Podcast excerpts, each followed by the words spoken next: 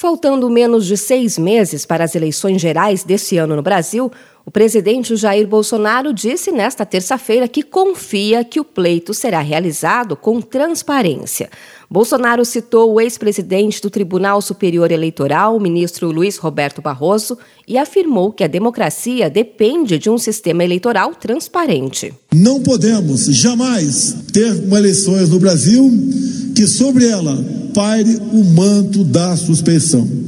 E eu tenho certeza que as eleições do corrente ano seguirão o seu ritmo normal. Até porque eu quero cumprimentar aqui o ministro Luiz Barroso, que, enquanto presidente do Tribunal Superior Eleitoral, convidou as Forças Armadas, repito, convidou as Forças Armadas a participar de todo o processo eleitoral.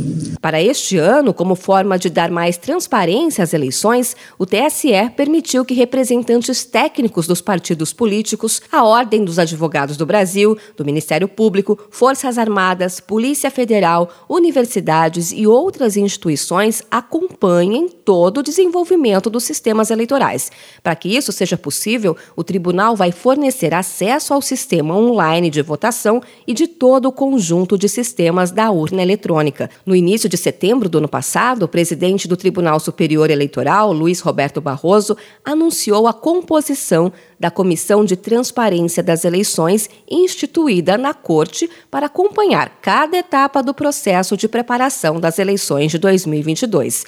A comissão, em conjunto com outras medidas, busca dar mais confiabilidade ao processo eleitoral após anos de ataque de Bolsonaro à urna eletrônica. Nesta terça-feira, ao participar da cerimônia do Dia do Exército, Bolsonaro saudou os militares presentes e mencionou o papel das Forças Armadas em diversos momentos da história do Brasil.